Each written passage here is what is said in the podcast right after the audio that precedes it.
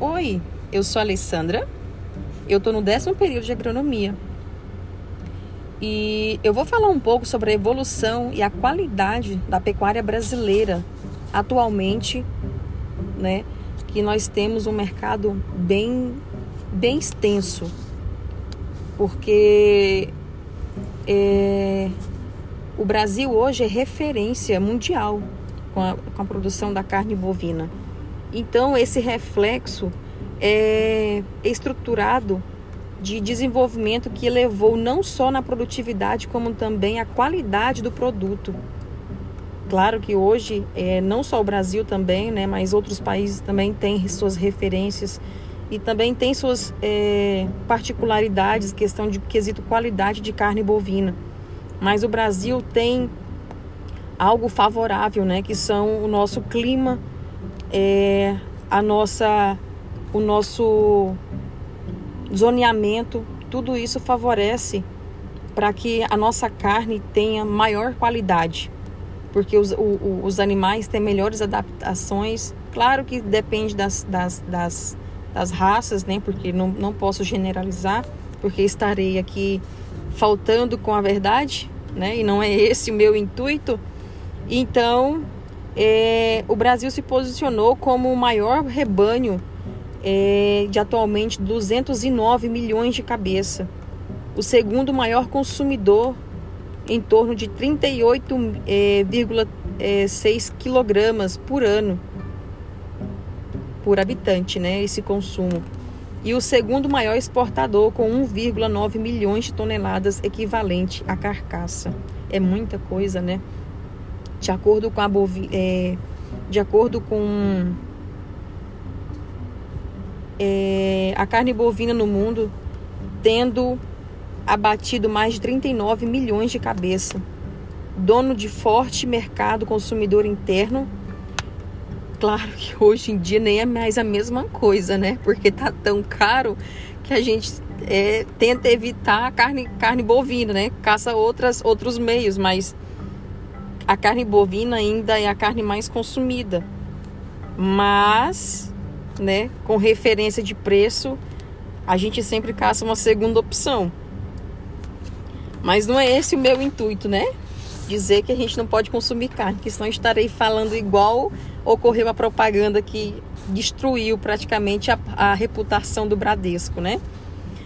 A, a questão da evolução da cadeia produtiva da pecuária nos, nas últimas décadas.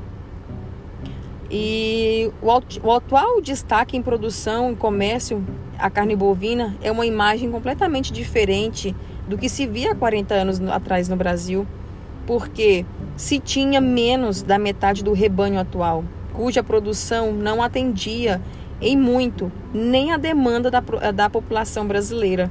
Antigamente a gente não tinha essa quantidade de rebanho produzido no Brasil porque não, por quê? Porque não tínhamos a, a quantidade de, de tecnologias, de conhecimento, né? Porque buscamos, atualmente, a, nós, seres humanos, buscamos muito conhecimento. Não posso falar por todos, mas a maioria sim, né? Principalmente quem é produtor rural, produtor assim de grande, de grande potencial, né?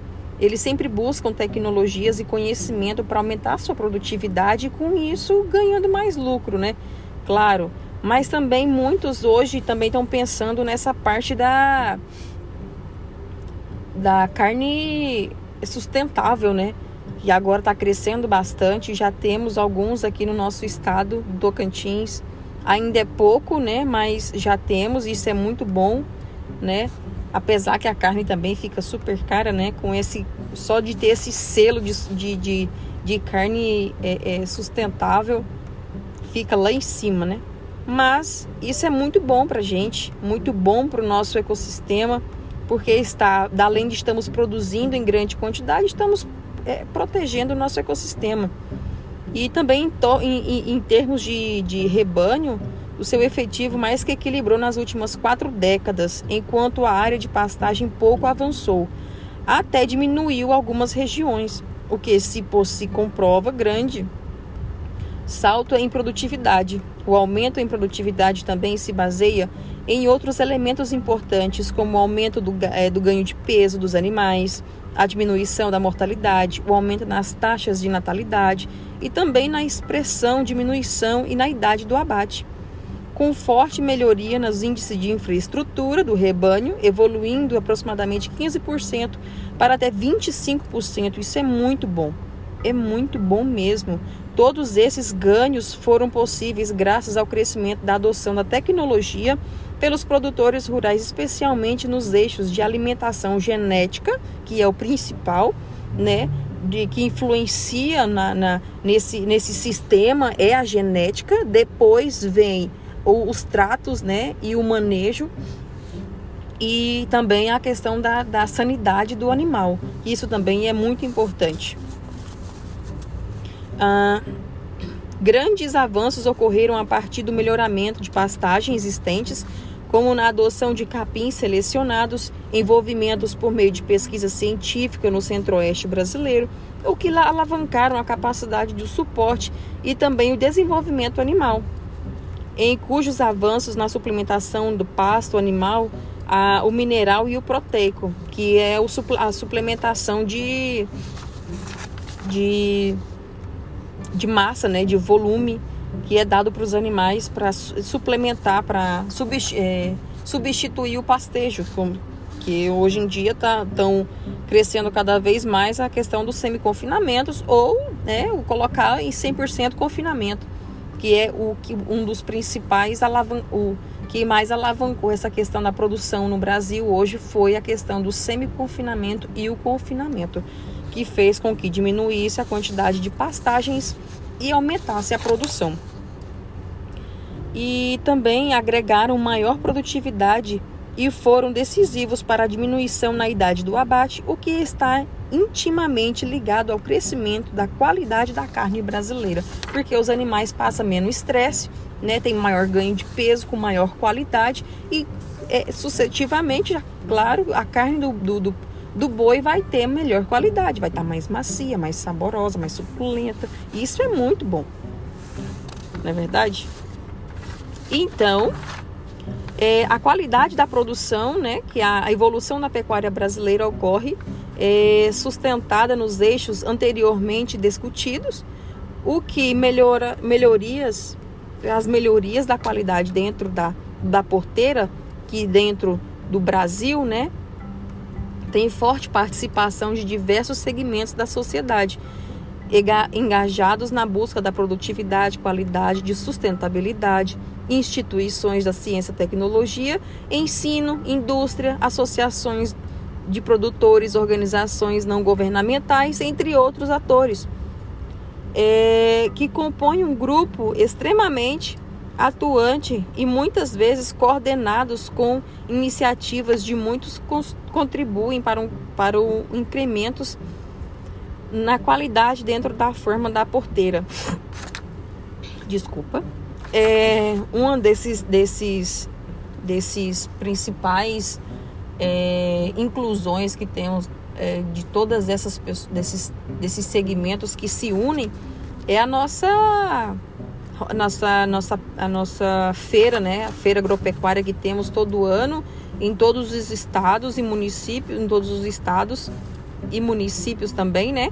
Que temos onde faz as apresentações das novas evoluções, das novas descobertas, das novas tecnologias, né? Que onde é, eles, eles, eles, eles possam mostrar para o produtor as novas tecnologias que eles podem usar nas suas propriedades. Com isso, vai aumentando a, a capacidade de conhecimento e agregando valor no seu produto, no que também atinge a qualidade da carne, nesse, é, com essa atividade cada vez mais est, é, estimulada e se atentar também às exigências do mercado consumidor, que hoje em dia é uma das principais é, exig, é, deficiência, né, que nós temos por conta dessa, na verdade, não é nenhuma deficiência, né? Porque hoje o consumidor é praticamente muito exigente.